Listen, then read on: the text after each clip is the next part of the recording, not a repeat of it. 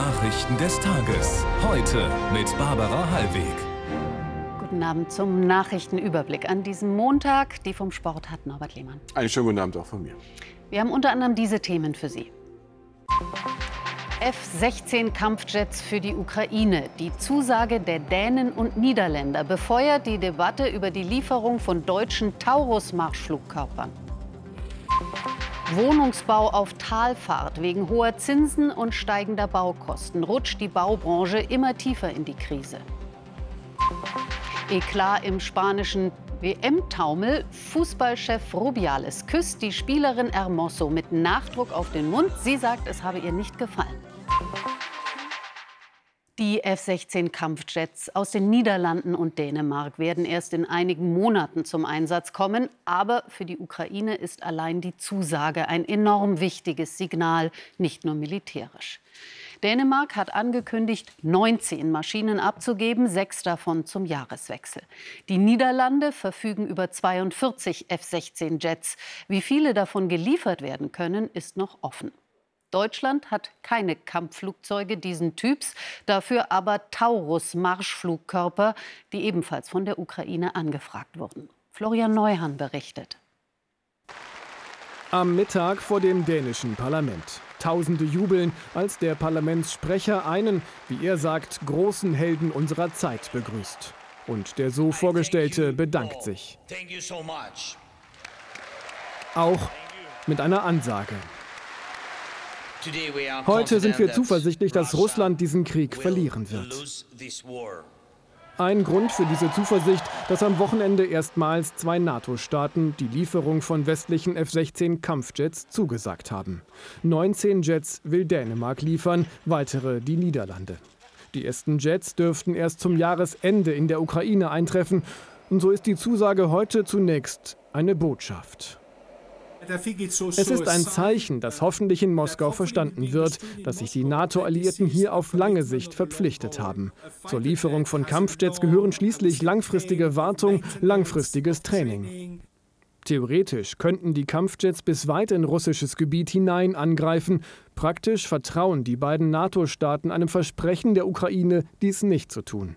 In Berlin befeuert die Nachricht daher eine seit Wochen laufende Debatte um Taurus-Marschflugkörper, ebenfalls mit hoher Reichweite. Die Ukraine ist ein verlässlicher Partner und wenn die Niederländer und Dänen die F-16 schicken, sollte der Bundeskanzler und das Bundeskanzleramt jetzt ein Herz über den Zaun werfen und die Freigabe für den Taurus geben.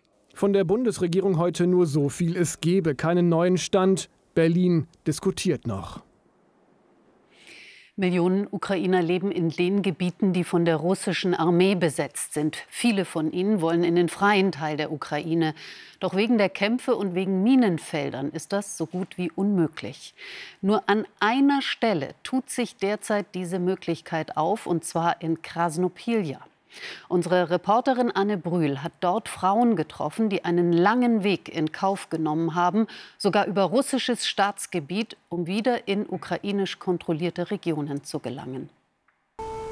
Luftalarm in Krasnopila. Fast täglich wird der Ort von russischem Militär beschossen. Und doch ist er so etwas wie ein Hoffnungsort, denn unweit von hier ist die Grenze durchlässig. Aus den besetzten Gebieten kommen die, die in der Ukraine weiterleben wollen. Soweit ich weiß, werden sie da oft beschossen. Aus der Ukraine in die Ukraine unter Lebensgefahr. Bis zur russischen Grenze sind es nur ein paar Kilometer. Dort liegt der einzige Übergang, an dem es möglich ist, von Russland aus in die Ukraine zu gelangen. Filmen dürfen wir das nicht, aus Sicherheitsgründen. Freiwillige wie Vitali koordinieren die Hilfe. Wen die Russen rüberlassen, unklar.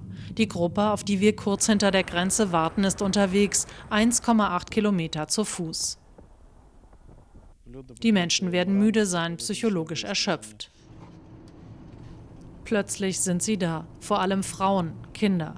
Viele hier haben seit Kriegsbeginn unter russischer Besatzung gelebt. Eineinhalb Jahre habe ich meinen Mann nicht gesehen und endlich kehren wir zurück. Jetzt hoffen sie auf einen Neuanfang. Olcha kommt aus Melitopol. Ihren Sohn haben die Russen nicht rausgelassen. Man zwingt die Leute dazu, Pässe anzunehmen. Denn man kann weder in die Schule gehen noch sich im Krankenhaus behandeln lassen. An der Rezeption steht geschrieben, dass man zur Sprechstunde nur dann darf, wenn man einen russischen Pass hat. Krasnopila ist für die meisten nur Zwischenstation. Sie wollen weiter, erstmal in Sicherheit. Es sei das größte Militärmanöver aller Zeiten, so beschreibt das südkoreanische Militär die diesjährigen Übungen mit den USA. Zehntausende Soldaten beider Länder nehmen an dem Manöver teil, um die gemeinsame Reaktion auf die Bedrohung durch Nordkorea zu verbessern. Kurz vor Beginn feuerte Nordkorea vom japanischen Meer aus mehrere strategische Marschflugkörper ab. Nach Regimeangaben nahm daran auch Machthaber Kim teil. Nach Deutschland. Nach Ansicht des IFO-Instituts braut sich beim Wohnungsbau ein Sturm zusammen. Es werden zwar dringend neue Wohnungen gebraucht, doch die höheren Zinsen und die drastisch gestiegenen Baukosten wirkten den Neubau zunehmend ab.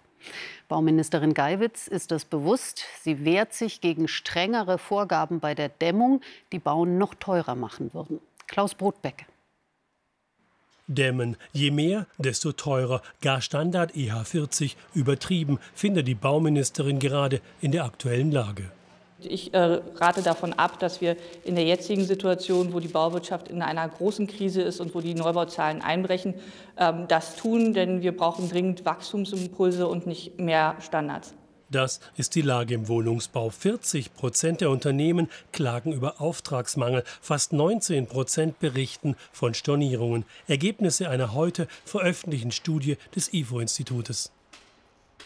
Im Wohnungsbau braut sich gerade der perfekte Sturm sozusagen zusammen. 40 Prozent der Wohnungsbauunternehmen sagen, dass sie keine neuen Aufträge bekommen. Auf der anderen Seite haben auch knapp jedes fünfte Unternehmen gesagt, dass sie Aufträge storniert bekommen. Das ist also wie eine Art Zangenbewegung, die die Unternehmen gehörig unter Druck setzt. Der verschärfte Energiestandard EH40 steht zwar im Koalitionsvertrag, Bauministerin SPD und Finanzminister FDP wollen nun aber bis September ein Konzept vorlegen, das die Wirtschaft ankurbeln und Bauen erleichtern soll. Ich halte es auch ähm, aus baufachlicher Sicht für einen zu engen Ansatz, alleine die Frage des Dämmens in den Blick zu nehmen, wenn man über ökologisches Bauen spricht. Wir haben eine Holzbauinitiative, wir wollen mehr mit Recyclingmaterial bauen. Der auf grüner Seite zuständige Wirtschaftsminister aber wurde bislang noch nicht einbezogen. Gut möglich, dass der Ampel hier neuer Streit droht. Die Linke steckt tief in der Krise, in Umfragen bundesweit meist unter 5 Prozent, auch im Osten geschrumpft.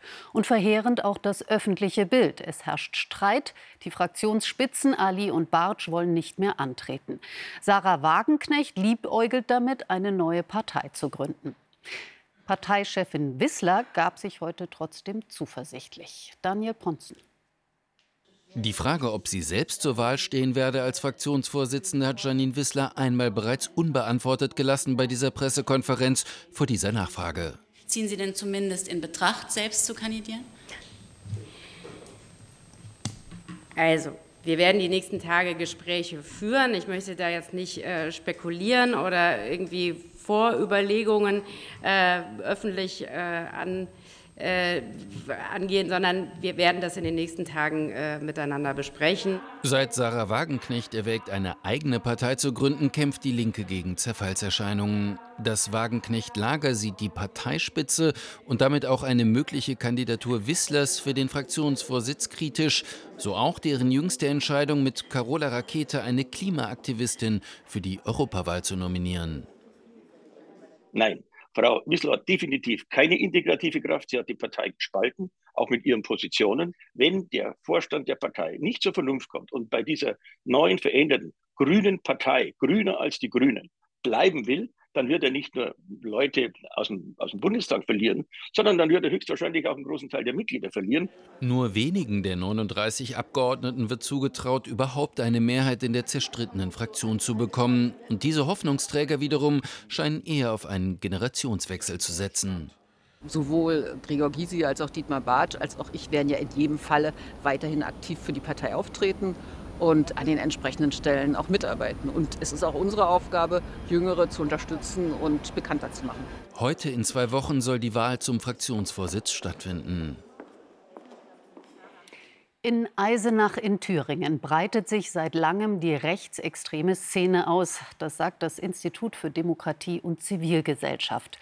Auch die Kampfsportgruppe Knockout 51 wurde in Eisenach gegründet. Vier mutmaßliche Mitglieder stehen seit heute vor Gericht. Sie sollen nicht nur politische Gegner und Polizisten schwer attackiert, sondern auch gezielte Tötungen geplant haben. Christoph Schneider. Unter großen Sicherheitsvorkehrungen beginnt am Vormittag vor dem Staatsschutzsenat des Oberlandesgerichts Jena der Prozess gegen vier mutmaßliche Rechtsextremisten aus dem Raum Eisenach. Die Vorwürfe der Bundesanwaltschaft sind gravierend. Den vier Angeklagten wird unter anderem die Mitgliedschaft in einer kriminellen Vereinigung, der rechtsextremen Kampfsportgruppe Knockout 51, zur Last gelegt. Bei Knockout 51 ging es nicht um die rein sportliche Betätigung, Vielmehr sahen sich die Angeklagten als politische Soldaten der rechtsextremen Szene an. Bei groß angelegten deutschlandweiten Razzien in der rechten Szene Anfang April 2022 flog das angeklagte Quartett um den Rädelsführer Leon R. auf.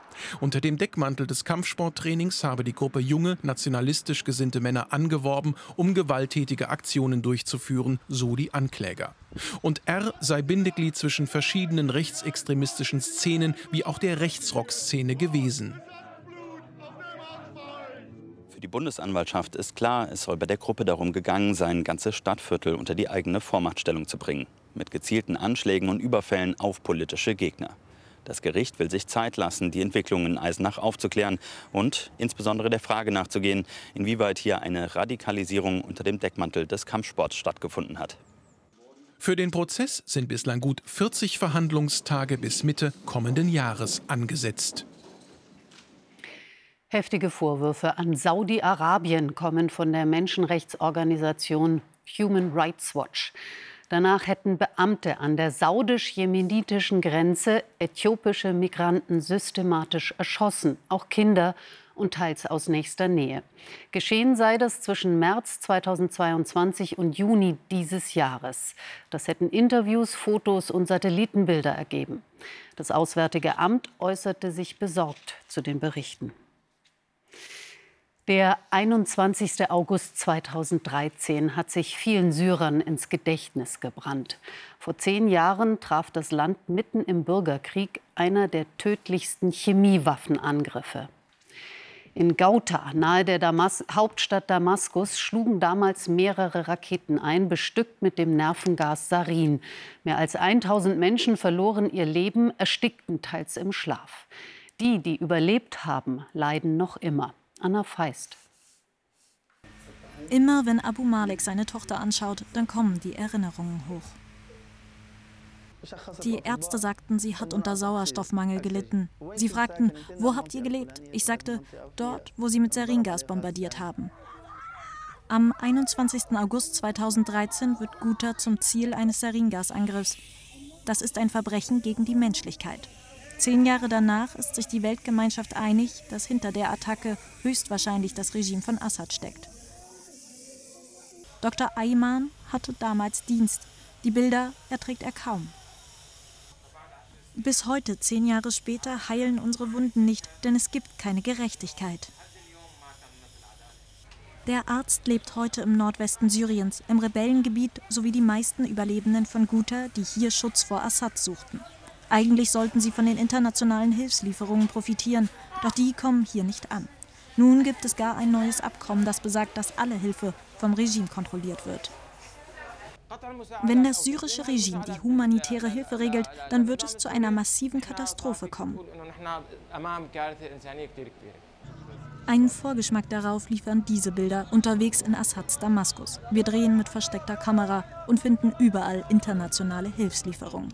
Im Angebot Sonnenblumenöl vom Welternährungsprogramm der Vereinten Nationen mit der Inschrift nicht für den Verkauf bestimmt und hunderte Päckchen Notnahrung für mangelernährte Kinder, hier im Angebot für umgerechnet 15 bis 30 Cent.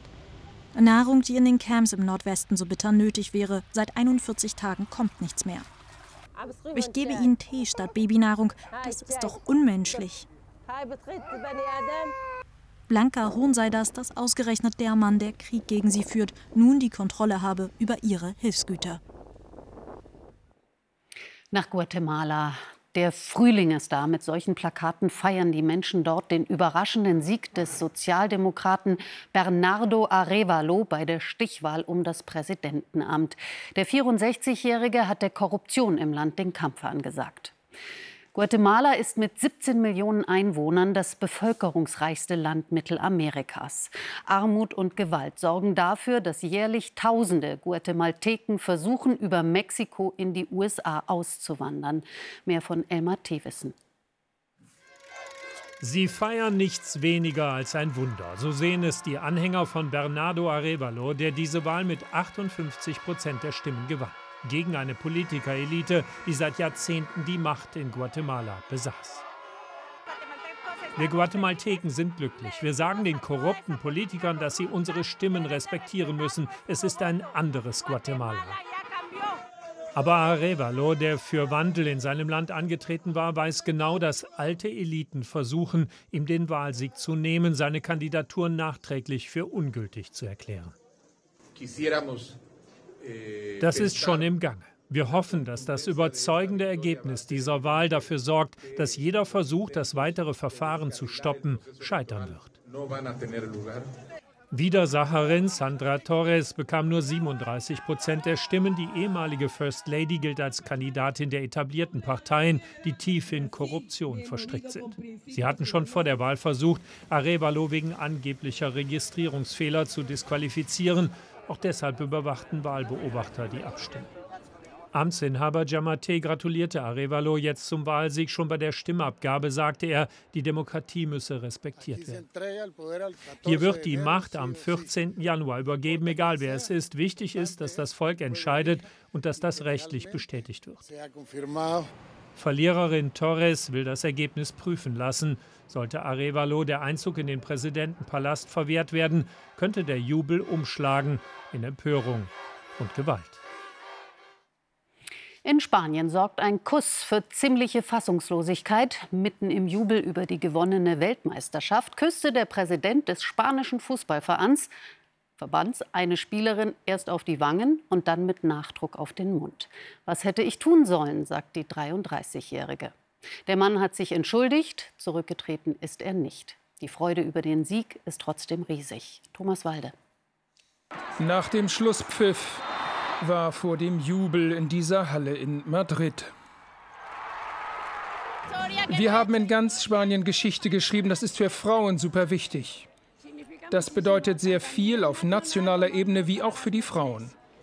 Sie spielen wunderbar, besser als die Männer. Frauen an die Macht. Eine Szene überschattete den Jubel. Verbandschef Luis Rubiales, hier rechts im Bild, küsste die Spielerin Jennifer Hermoso auf den Mund. Darauf angesprochen sagte Hermoso in sozialen Medien, das habe ihr nicht gefallen. Spaniens Gleichstellungsministerin Montero kritisierte den Verbandschef. Es ist eine Form der sexuellen Gewalt, die wir Frauen täglich erleiden und die bisher unsichtbar war und die wir nicht normalisieren dürfen. Die Zustimmung steht im Mittelpunkt. Nur ein Ja ist ein Ja. Spaniens Zeitungen drückten Freude aus über den Sieg und Empörung über das Nachspiel.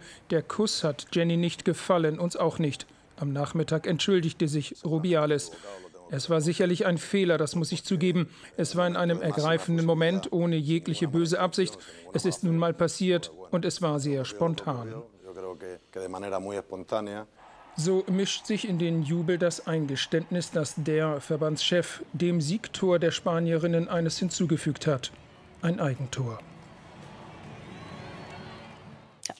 Noch mehr Weltmeister gab es bei der Leichtathletik-WM in ja. Budapest. Allen voran der schnellste Mann der Welt und der heißt Noah Lyles. Wieder ein US-Amerikaner, der vierte WM-Sieg über 100 Meter in Serie für die USA in der Königsklasse der Sprinter. Und was für ein mitreißender Lauf gestern Abend. Der 26-Jährige links im Bild erwischte einen für seine Verhältnisse starken Start und kam mit der neuen Weltjahresbestzeit von 9,83 Sekunden ins Ziel vor Lizile Tibogo aus Botswana und dem Briten Sanel Hughes. Ja, und heute der dritte Wettkampftag. Norbert König in Budapest. Was erwartet uns da gleich?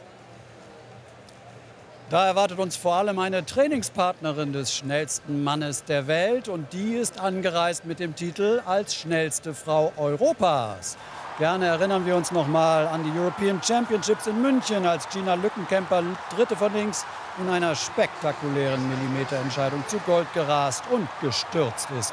10,99 Sekunden hat sie gebraucht und falls sie nachher wieder diese Schallmauer durchbrechen sollte im Halbfinale, dann stehen die Chancen nicht schlecht dass sie nachher um 10 vor 10 als erste Deutsche seit 26 Jahren in einen WM-Endlauf über 100 Meter startet. Heute vor einem Jahr hat sie mit ihren drei Kolleginnen auch noch Staffelgold bei der EM in München gewonnen. Das ist vielleicht ein gutes Omen. Vier Entscheidungen und reichlich Qualifikationen haben wir zu bieten. Bis gleich also, live im ZDF. Um 19.25 Uhr sehen wir uns wieder. Danke, Norbert. Kurzer Rückblick auf die beiden Bundesliga-Sonntagsspiele. Union gegen Mainz, klare Sache 4 zu 1. Frankfurt dagegen nur mit einem knappen 1 zu 0 gegen Aufsteiger Darmstadt durch das Tor von Kolo Myani in der 40. Minute. Gelungener Einstand für Dino Topmüller als neuer Eintracht-Trainer. Und alle Tore, alle Höhepunkte des ersten Spieltags zu sehen bei uns auf heute.de und in der Heute-App. U20-Bundestrainer ist Egger schon. Jetzt wird Hannes Wolf zudem neuer DFB-Direktor für Nachwuchs, Training und Entwicklung. Zwei weitere Top-Positionen will der Verband zeitnah besetzen. Ja, unglaubliche drei Stunden und 49 Minuten dauerte gestern Abend der Finalkrimi beim Tennisturnier in Cincinnati.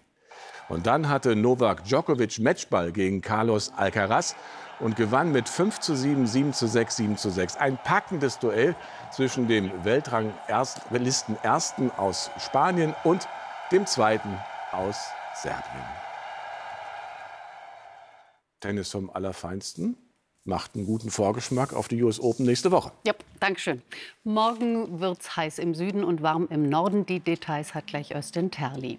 Das Heute-Journal mit Marietta Slomka heute um 22 Uhr. Ihnen einen schönen Abend noch und bis morgen, wenn Sie mögen. Tschüss.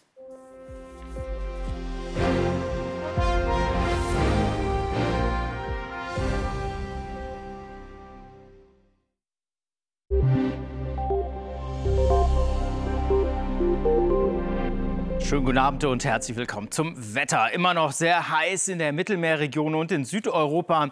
Hier zum Beispiel Richtung Spanien. Temperaturen von 30 bis 45 Grad sind drin. Und auch in Deutschland haben wir es im Süden zumindest mit der 35 Grad Marke zu tun. Aber die Hitze wird eingedellt. Von Nordwesten kommt kühlere Luft und dieser Übergang zur mäßigeren, kühleren Luft wird mit Pauken und Trompeten stattfinden, also mit Unwettern am Freitag. Wir schauen in die Nacht. Da gibt es etwas Regen nach Norden hin. Sonst ist es trocken bei tiefsten Temperaturen von 20 Grad im Südwesten und 12 Grad Richtung Oder. Morgen dann im Tagesverlauf viel Sonnenschein, im Osten auch mal einige Quellwolken. In den östlichen und äh, südlichen Mittelgebirgen kann es mal ein Schauer oder ein Gewitter geben. Temperaturen dazu maximal 35 Grad im Südwesten und 23 Grad in Schleswig-Holstein. Ja, Hitzegewitter gibt es in den nächsten Tagen weiterhin. Mittwoch bis 35 Grad. Donnerstag werden die durchaus ein wenig heftiger und am Freitag gibt es dann wahrscheinlich Unwetter. Einen schönen Abend.